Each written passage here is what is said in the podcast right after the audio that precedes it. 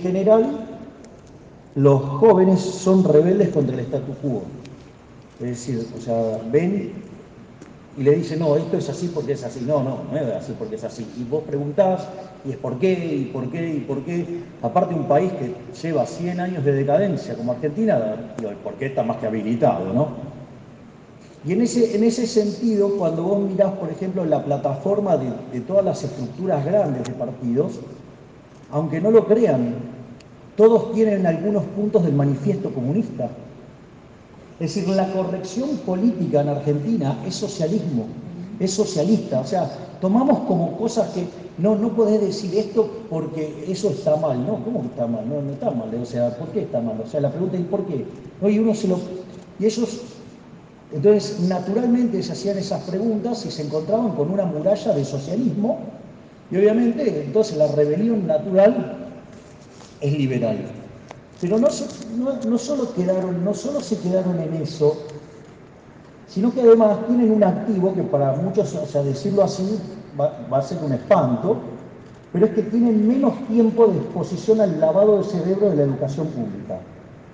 Es decir, la educación pública es una máquina de lavar cerebros. De adoctrinar.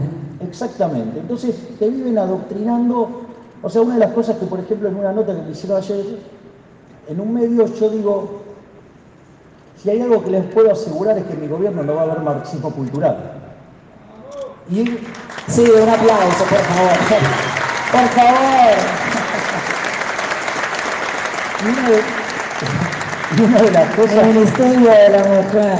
Claro, y una de las cosas que, que termino complementando es, yo no voy a estar, o sea, yo por ser rubio, de ojos celestes, hombre, o sea, no voy a estar pidiendo perdón por tener pene. O sea, o sea, yo digo, o sea, no tengo por qué sentir vergüenza de ser un hombre blanco, rubio y ojos celeste.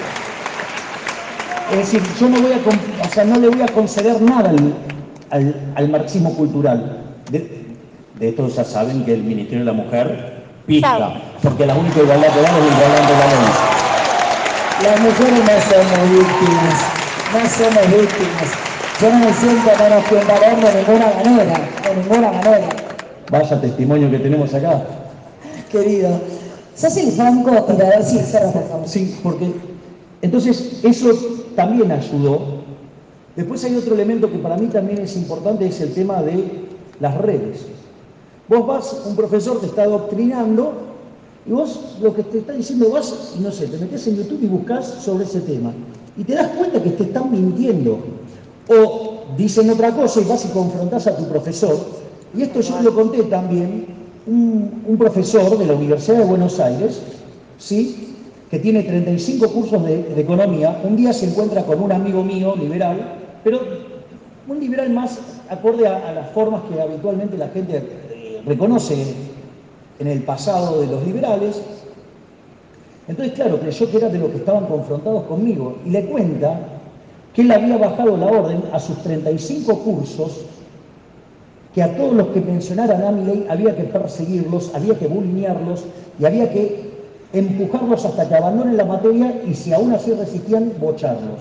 Y eso, digamos, o sea, acá hay varios que saben lo que es ese tipo de persecución, o sea, o que te planten profesores en otras cátedras para agredirme, digo, cosa que hizo la Universidad de Grano, motivo por el cual renuncié, entonces, en ese, en ese contexto, a lo que voy es que ahí apareció el core, ¿no? la, parte fuerte. Ahora, si vos te fijas, ¿qué nos decían a nosotros? Que no íbamos a formar partido, formamos partido, que no íbamos a pasar las pasos, pasamos las pasos, que, que, íbamos a perder contra el voto en blanco, le ganamos el voto en blanco, que íbamos a perder contra la izquierda, le ganamos a la izquierda por goleada, que ni de casualidad íbamos a llegar a conseguir una banca nacional. Logramos dos bancas de diputados, cinco de legisladores, y la realidad es que sacamos 17 puntos y fue lo que más sacó por primera vez un outsider sin estructura. Aplausos, aplausos,